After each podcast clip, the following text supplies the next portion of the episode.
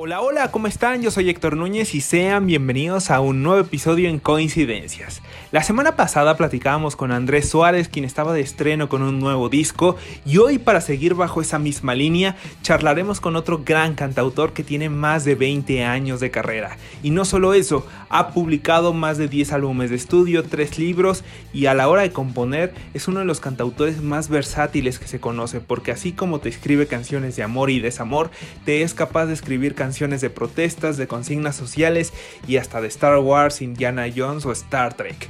¿De quién les estoy hablando? De Ismael Serrano. Así que abróchense sus cinturones porque esta historia apenas comienza. Hola, ¿qué tal? Encantado de hablar contigo. Pues justo lo, eh, lo hablábamos antes de empezar la entrevista. Platícame un poquito cómo sobrellevas esto de la cuarentena. Ya sabemos que España poco a poco va retomando cierta normalidad. ¿Cómo lo vives? Bueno, pues con las ansiedades compartidas por la mayor parte de la humanidad en, estos días, con todas las incertidumbres. Eh, esta crisis eh, sanitaria ha revelado una crisis quizá más profunda del sistema. Nos ha tocado vivir una tragedia terrible. Eh, ahora que, estamos un poco desconfinándonos, por así decir, en, España, y que tenemos un poco de perspectiva, aunque aún nos falta, estamos como tomando conciencia de, de, la dimensión de la tragedia, que sobre todo ha afectado a sectores muy vulnerables de, nuestra población, a los mayores, con, los que, con los cuales la enfermedad se expresa en los cuales la enfermedad se expresa de una manera muy, muy agresiva, mucho más agresiva, ¿no?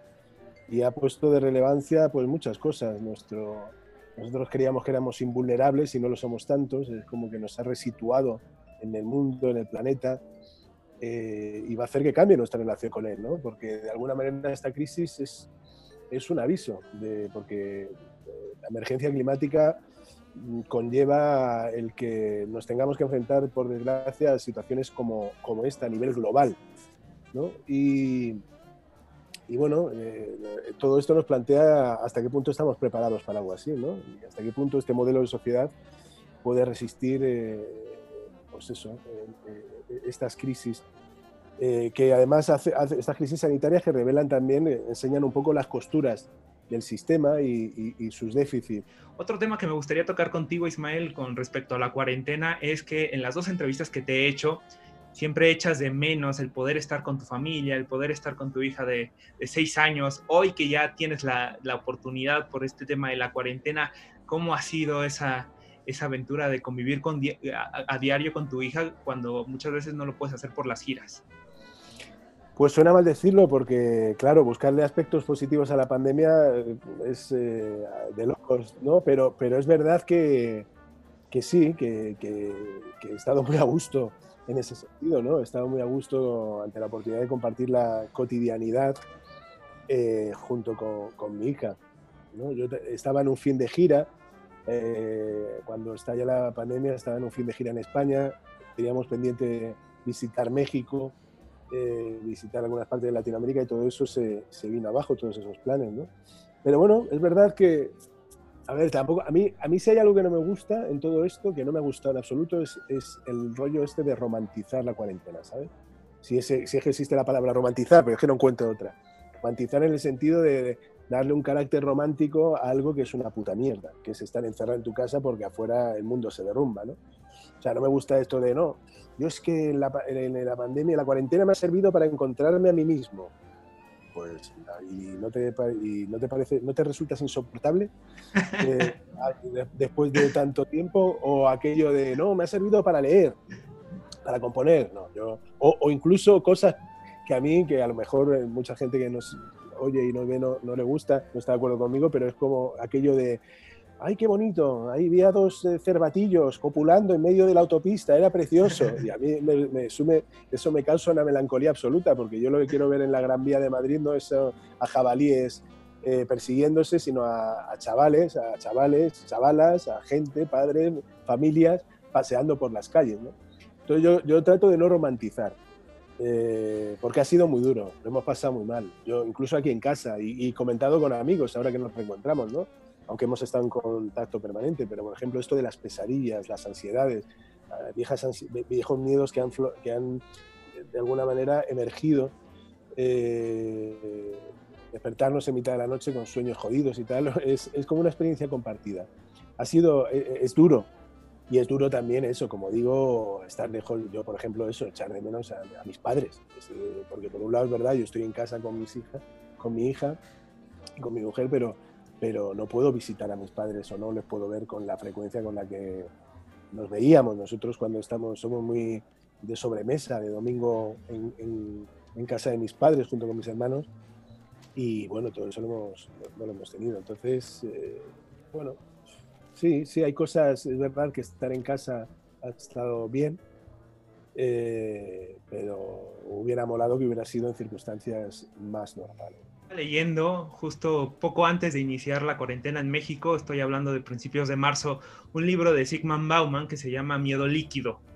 Y me pareció tremendamente maquiavélico la manera en que él va describiendo los nuevos miedos de la, sociedad, porque este, este libro lo escribió en el siglo XX, mucho antes de, lo que, de pasara esto del, del, coronavirus, pero desde el prólogo te va describiendo justo las fases de esta cuarentena, de cómo los gobiernos se van dando cuenta que realmente lo que importa y lo que provoca miedo son este tipo de vulnerabilidades. Es que, es que esta crisis lo que ha hecho ha sido eh, exacerbar, eh, por así decir, las contradicciones del sistema, por así, ¿no? Eh, y por eso se le ven las costuras y nos cuestionamos muchas cosas. Nos cuestionamos por ejemplo, eh, de repente hay un debate en torno a las fake news, los bulos, la responsabilidad de las redes sociales a la hora de generar crispación, generar odio, incidir en esos miedos de los que, de, los que hablas, ¿no? que, eh, la propia, se cuestiona hasta la propia clase periodística, hasta qué punto sus intereses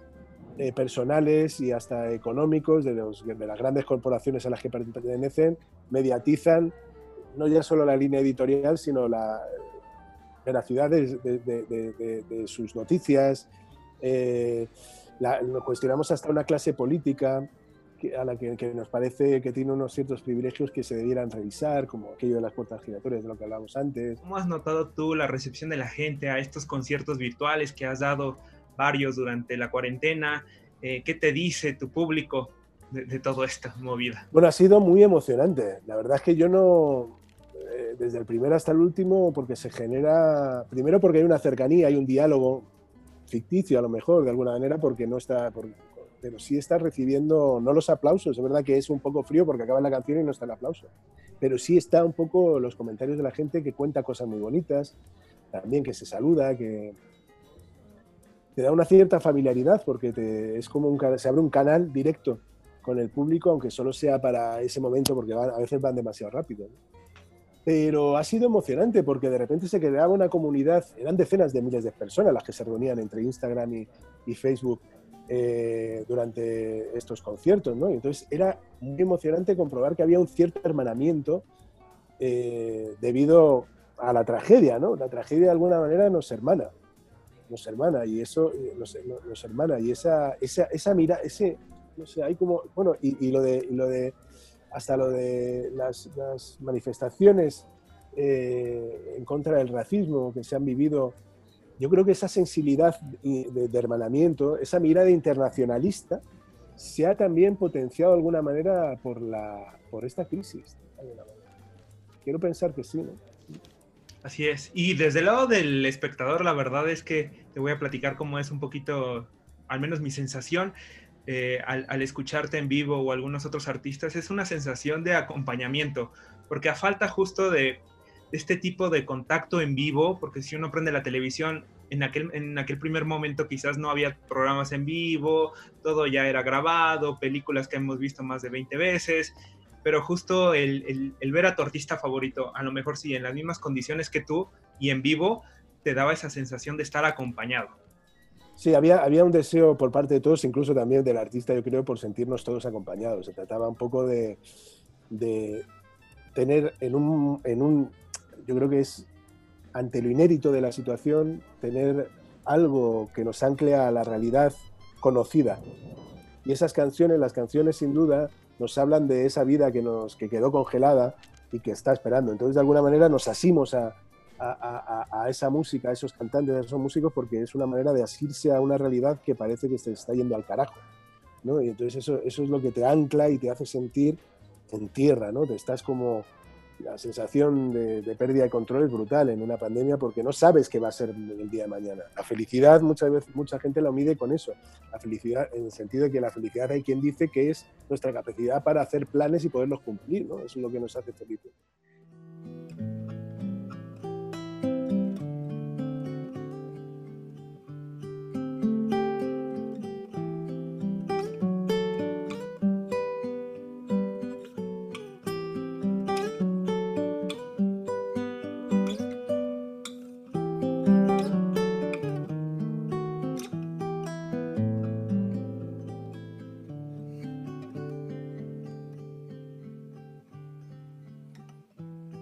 Recibiré postales del extranjero, tiernas y ajadas, sus recuerdos, como están todos, te echo de menos,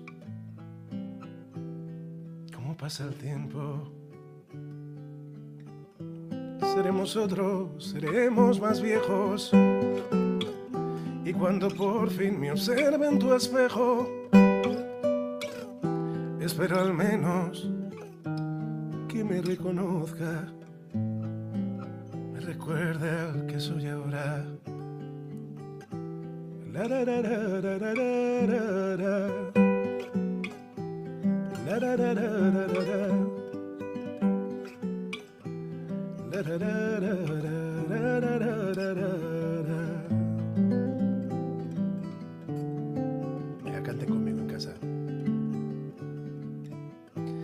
aquellas manos, aquella mujer, aquel invierno no paraba de llover. Perdona que llegué tan tarde, espero saber compensarte. Estás tan bonita, te invito a un café. La tarde es nuestra, desnúdame tras el relámpago te decía siempre, recogeré flores en tu vientre. Otro hombre dormirá contigo y dará nombre a todos tus hijos. Pero ven, acércate a mí, deja que te vea que otras primaveras te han de llevar muy lejos de mí digo que el mundo pare, que corto se me hace el viaje. Me escucharás, me buscarás cuando me pierda y no señale el norte, la estrella polar.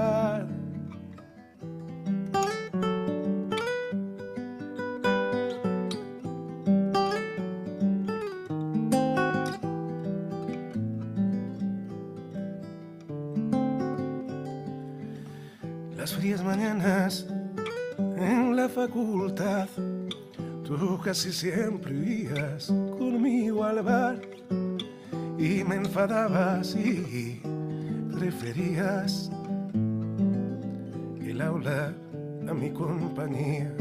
Sobre la mesa botellas vacías, que esa no es arrancarte esa risa.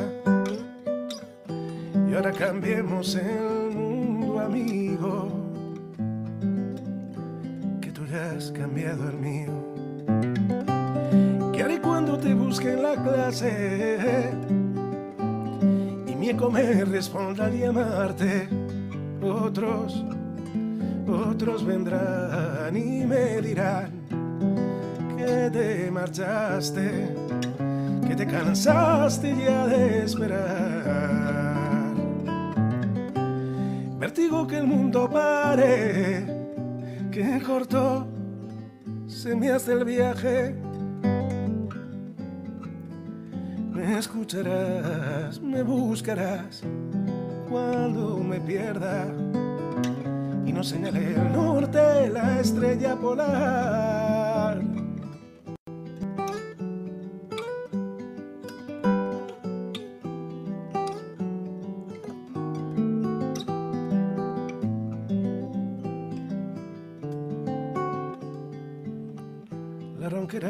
Los traicioneros nervios que me atacan antes que cada concierto.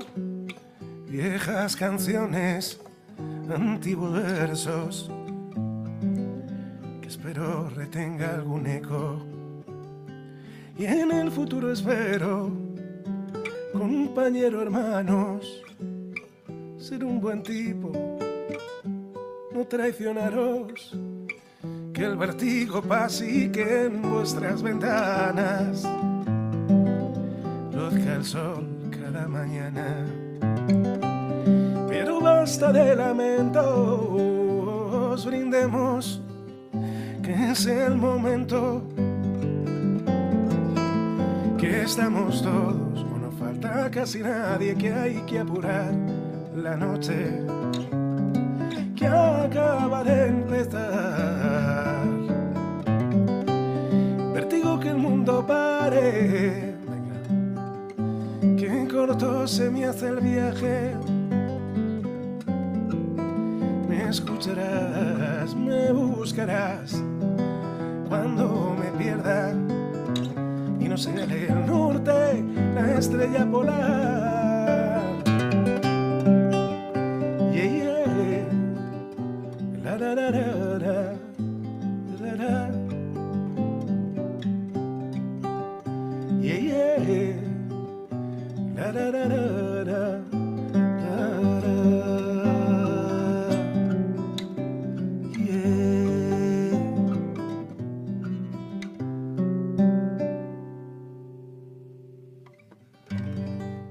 Cerrando la entrevista, me gustaría conocer otra parte de ti.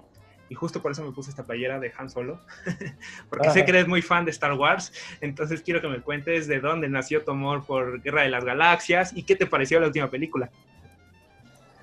Bueno, yo soy muy fan de la ciencia ficción. Mira lo que llevo. Yo, tú llevas Ah, eso de y NASA. yo he puesto esto de la NASA porque para mí la NASA son, son como mis héroes de la niñez. Eh, ahora es verdad que mucha gente dice, no, pues ya no es la NASA, es una iniciativa privada y es verdad que no es lo mismo el último lanzamiento que los lanzamientos que ha venido realizando la NASA. Es verdad que ahora hay capital privado de por medio y intereses eh, que, por así decir, eh, enturbian un poco la mirada romántica que uno tiene del- de la aventura espacial, ¿no? Pero, pero no deja de ser una aventura. eh, eso de, y tiene que ver con, con mi pasado eh, de astrofísico. Yo empecé la especialidad de astrofísica, estudié físicas, empecé la especialidad de astrofísica y, me encanta eh, todo, todo, ese, todo, todo, ese, todo aquello de mirar las estrellas. ¿no? Y luego me encanta la ciencia ficción y yo he crecido, una de las, de las películas de mi infancia era La Guerra de las Galaxias, ¿no? Eh, aunque, bueno, era muy pequeño cuando estrenaron la primera, pero he crecido con ellas. He crecido con ellas y Han Solo... Harrison Ford ha sido mi héroe de la infancia cuando interpretaba Han Solo y cuando interpretaba Indiana Jones. Yo tengo conversaciones, eh, tengo discusiones con, a veces con Jimena también, y con mi suegra sobre todo, que, que se empeña a decir que Harrison Ford no, no es tan buen actor, y a mí me, o sea, a mí me parece intocable. Pero bueno, Star Wars me gusta, me gusta mucho. Me gusta mucho además, bueno, me gusta mucho eh, porque conjuga, porque me parece una obra maestra por cómo conjuga los diferentes géneros que van desde las, de la espada eh, y- la espada y brujería al western, a- al drama, a, a la space A opera, lo político. mucha- Hasta lo político. hasta lo político también, ¿no? Que totalmente. Es muy bonito. Hay, hay algunas entrevistas entre. Hay una entrevista por ahí de, de James Cameron y George Lucas que hacen una reflexión al respecto, ¿no? Ahí le pregunta a James Cameron, le dice, oye, ¿te das cuenta de que a día de hoy los que luchan por la República serían considerados terroristas? por parte del imperio, ¿no? De- Es verdad, como lo eran por parte del imperio y, y- y reflexiona al respecto, o sea que eso, eso también está, ¿no? Eh, y a mí no me gustó demasiado, tengo que decir la última. Me pareció, porque me parecía que repetía, era como repetir, aparte que no entendía, eh, o sea, había como una falta de originalidad y una falta de ambición que, que, que- que no entendía. No entendía, me parecía como que, que este- había mimbres para hacer algo mucho más potente, que ya un poco se planteaba en la película anterior, en la segunda, en la segunda de las últimas, quiero decir, ¿no? Sí, sí, sí. Me parecía esto, ¿no? Lo de resucitar 20 veces, gente que se muere y resucita una y otra vez, personajes que no, no les falta un cierto carisma, eh, Alilla la veía, había cosas que me, ya me resultaban gracias. O sea, Lando Calrissian parecía que se había, se había colado por allí, estaba todo, el rato como, ¿eh? Ah, estaba como flipado. ¿Tú le ves durante, ¿A ti no te parece que durante la película se le ve como, como en un estado de, como si estuviera fumado? Sí, exacto, no, no, sabe dónde está. No sabe dónde está. Y luego se notaba bastante, lo, por desgracia, la, claro, la muerte de Carrie Fisher eh, nos privó de, que apareciera como merecía un poco su personaje eh, en la peli, que resolvieron como buenamente pudieron. Pero bueno, yo de todas formas lo pasé, tampoco fue, eh, tampoco soy de los que lloro y juro venganza eh, mirando la pantalla porque me lo pasé bien, pero me pareció que no, está no estuvo a la altura de las expectativas. Fíjate que yo me emocioné, yo en cuanto apareció Chihuahua y, Han Solo, era como, yo, yo, veía los trailers y era como, me, me emocionaba. Eh, por esas cosas. Yo, porque yo he sido muy, vamos, me, apasiona, me, me, ha gustado mucho. Fíjate hasta dónde no me gustó las últimas, que hicieron buenas a las anteriores. Exacto. Si quitamos, si, si, que tampoco me gustaron, me parecieron reglas, pero las hicieron buenas. De repente las hicieron buenas. Aunque hay cosas imperdonables como Jar Jar como el personaje de Jar Jar y esas cosas que, que son difíciles de digerir pero, bueno. ¿Y te ilusiona que tu hija sea fan de Star Wars?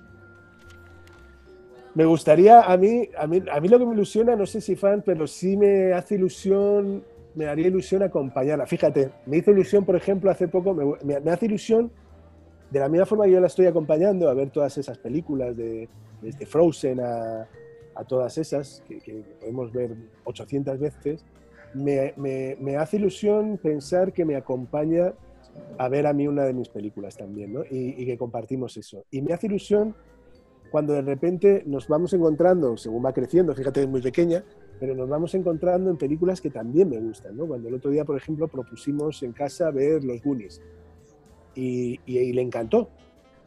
Eh, y es una película que tú la ves además que ahora es absoluta, tiene mogollón de cosas que son políticamente incorrectas. Eh, el niño haciendo que habla italiano, diciéndole a la, a la, señora que viene a trabajar eh, limpiando su casa, dónde están las drogas, eh, haciendo que traduce al italiano lo que le dice la madre, que le dice, aquí están los calcetines y tal, y él le hace, la cocaína está en el primer cajón, eso, los insultos, las cosas, las carreras, hay cosas que son políticamente que no encontrarás en ninguna película, y sin embargo la disfrutamos bastante, igual que disfrutamos cuando vimos ET también hace, hace poco, son las películas un poco de mi infancia, y de repente te das cuenta de que, bueno, no pierden vigencia, de alguna manera ella se conecta también con todos con esos universos. Pero es verdad que ahora, o sea, son películas que tú las ves y dices, joder, es que ahora esto es inviable, ¿no? no tiene un nivel de violencia de, que ahora es como no, diré que es en exceso, que cuidamos en exceso a nuestros hijos, yo creo que está bien, está bien, pero te das cuenta de cómo nuestra, la mirada hacia el niño ha cambiado muchísimo. Un gusto platicar contigo, como siempre, estas charlas son interminables y podríamos seguir horas y horas y hablando, ya vimos que hasta de Star Wars, entonces para mí es un gusto y un honor tremendo que nos hayas podido conceder esta oportunidad de entrar a tu casa y podernos acompañar un ratito. Bueno, nada, muchas gracias y nada, mucho ánimo, ánimo eh, que todo esto pasará. Y ya lo que decíamos, no sé si nos hará mejores o peores, pero, pero sin duda todo temporal deja una enseñanza y, esperemos que sea, cuando menos para avanzar un poco hacia, hacia un lugar mejor. Eh, no sé si como modelo de sociedad, pero al menos como personas yo creo que sí nos va a sensibilizar y nos va a hacer estar más atentos quizá los unos de los otros. Y así va a ser, Ismael. Te mando un abrazo a, a la distancia. Igualmente. Hasta luego, Ismael.